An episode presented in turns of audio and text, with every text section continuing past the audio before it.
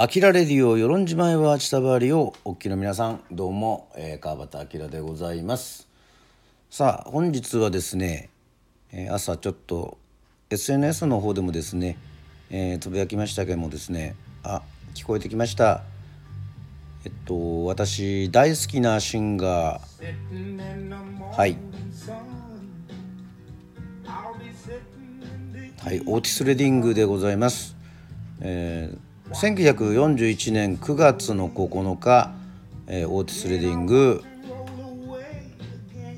誕生日ということでございまして、えー、おめでとうございます、えー、雑誌「ローリング・ストーン」が選ぶ歴史上最も偉大な100人のシンガーにおいて、まあ、第8位というね、えー、そういう投票になってるわけでございますけどもまあ、自分的にあの数えたことはないんですがまあもう確実に私大好きなシンガーの中にですねまあねこの5本の指の中に入るオーティス・レディングでございます。あの出会いはですねそうですね出会いはえー、っとはい大学時代です。えヨーロッパのオーティス・レディングというライブ版をですね購入いたしましてまあ多分マービン・ゲイとかサム・クックとかやはりあのね黒人音楽やっぱソウルシンガーね、えー、聞くんだったらやっぱオーティス・レディング聞かなきゃ、えー、ダメだよっていうふうにあの、まあ、先輩に言われたのか、まあ、はたまたえー、自分からちょっと探したか、えー、ちょっとそこら辺はちょっとこうねかっちり定かではないんですけども、まあ、ブルーズだったりリズムブルースだったりロックンロール初期のやつだったりですね、えー、まさにそこら辺にルーツミュージックにはまってるあの頃でございましてはい。まあ好きな曲はですねたくさんあるんですけども、まあ、今回はですねあの木曜日はねあ本曜日と申しましていやもう最近は映画も紹介しているので、まあ、あらゆるエンターテインメントを紹介しようというような、えー、内容になってるんですけれども今日はですねオーティス・レディングのやはり誕生日っていうことでそうですねこう何て言うんでしょう。歌詞をですねやっぱり朗読するのもこれもですねバッチリ音読のすすめというね、えー、このコーナーには合ってるのかななんていうふうに、えー、思いまして、えー、紹介させていただこうというふうに思っておりますけどもまああのざっとですねまあ、ちょっと音楽止まったりねあの流れたりいろいろしてますけどざっとなんですがあのねオートス・レディングはまあ1941年9月の9日生まれ先ほど言いました、えー、1960年7年12月の10日にですね、えー、残念なことに、えー、飛行機の事故で、えー、亡くなってしまいましてまあもう大変ですね。もう悲しい出来事だったんですけどもまああのサム・クックリトル・リチャードとかっていうね、えー、影響を受けてちょっと YouTube であのリトル・リチャードがあのー、オーティス・レディングの、ね、曲をなんかえー、なんかの表表彰式で歌うのを見てそうですね。歌声的にやっぱりそのリトル・リチャード本人がオーティスの例えば「ドッグ・オフ・ザ・ベイド」とか歌うとですね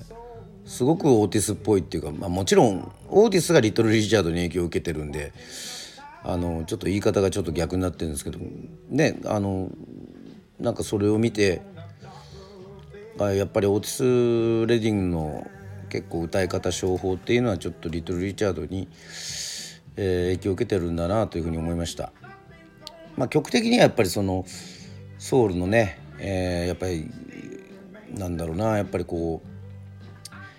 開拓者であるサム・クックとかにね特にカバーとかはすごくサム・クックの曲とかがすごく多いんですけどもまあ順調にね、あのー、ヒット曲も飛ばしてですね、えー、モンタレーポップフェスティバルとか、えっと、ライブこれもねビデオあったら見てみたいなというふうに思うんですが、まあ、すごくあのー、ビートルズとかね、えー、ローリング・ストーンズの曲もカバーしたりとかしてまあこういわゆる黒人音楽だけじゃなくてこうクロスオーバーしてるねアーティストでございました。まあ、積極的に、まあ、白人音楽取り入れたというより、まああのね、バンドのメンバー今ギタリストそのスティーブ・クロッパーとかベーシストのドナルド・ダックダンまああの後にブルース・ブラザーズでねあの出てきますけどもそんな中ですねやっぱりこうオーティス・レディングっていうのはこうロックの好きなねあの白人のえっといわゆるリスナーというかまああのね、えー、若者たちにも熱狂的にこう受け入れられていたっていうそういうことがあってそれでこうジャンルがまあ言った通りそのクロスオーバーっていうかあのそういうふうにしてるのかなというふうに思いました。えー、残念ながらオーティス・レディングその天才的なパフォーマンスとね、えー、音楽で発見してたんですけども26歳という若さで飛行機事故により亡くなりましてこの何度も取り上げているこのオーティス・レディングのですね「Sittin' On The Dock of the Bay」えー「Dock of the Bay」はですね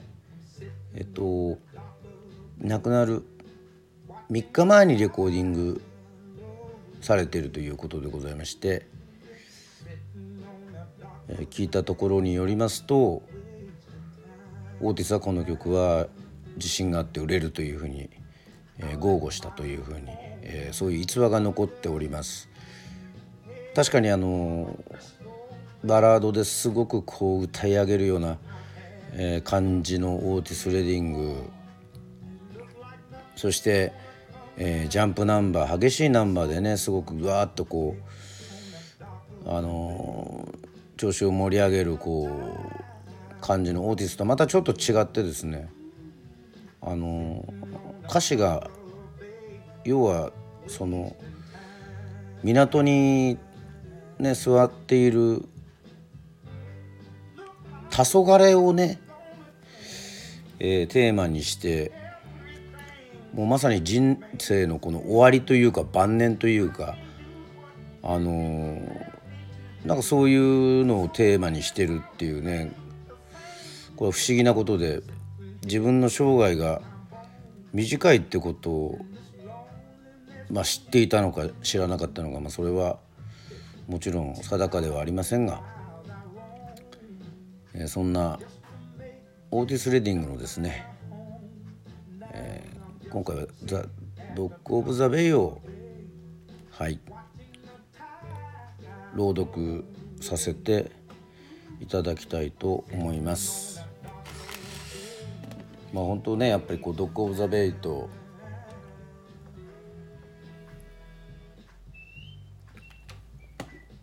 まあ、このちなみにあの口笛のところはですね、えー、未完というか歌詞がなかったもんですからこう吹いたらいい感じだったっていう、えー、そういう逸話も残っております。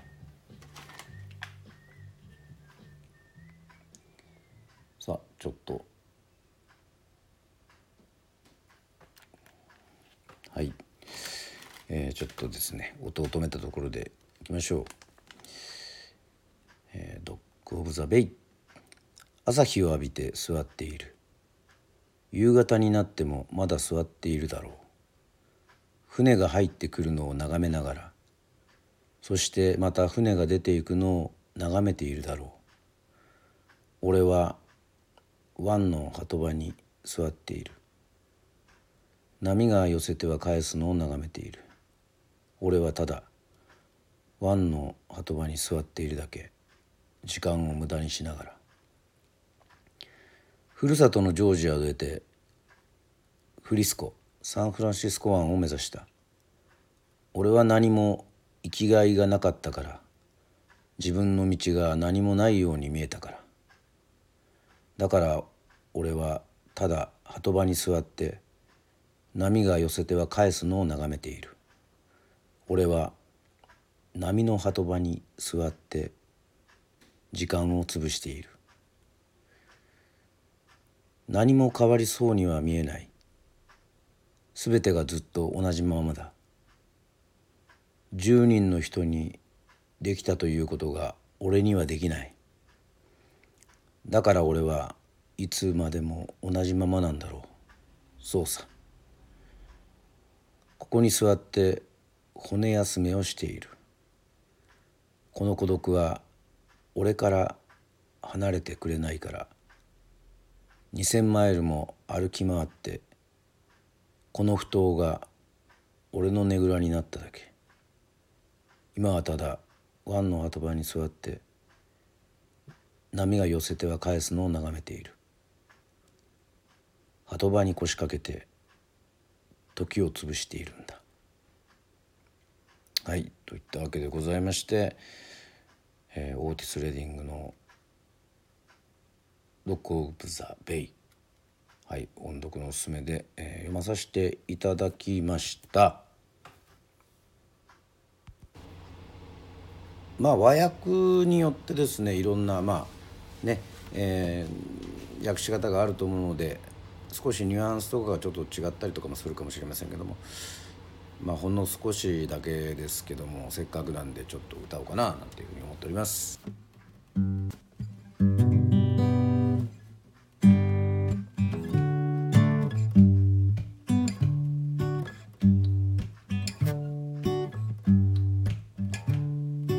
Sitting in the morning sun. I'm a sitting in the evening car Watching the simple alone I don't watch it alone again. Sitting on the cold bay Watching time roll away. Ooh. Sitting on the cold bay, wasting time. I left my home in Georgia, had a home in Cisco Bay. I had nothing to do for, looking like nothing gone halfway. So just a city on a Dakota bay. What's in time, Lord away? Ooh, city on a Dakota bay. Where's in time?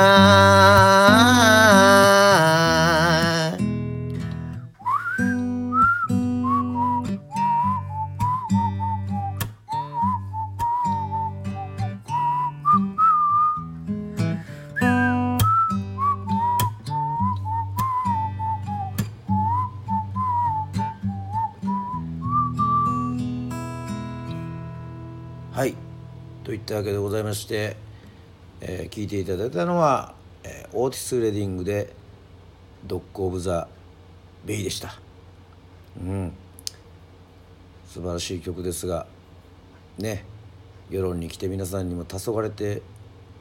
ほしいとは思いますけどもまだ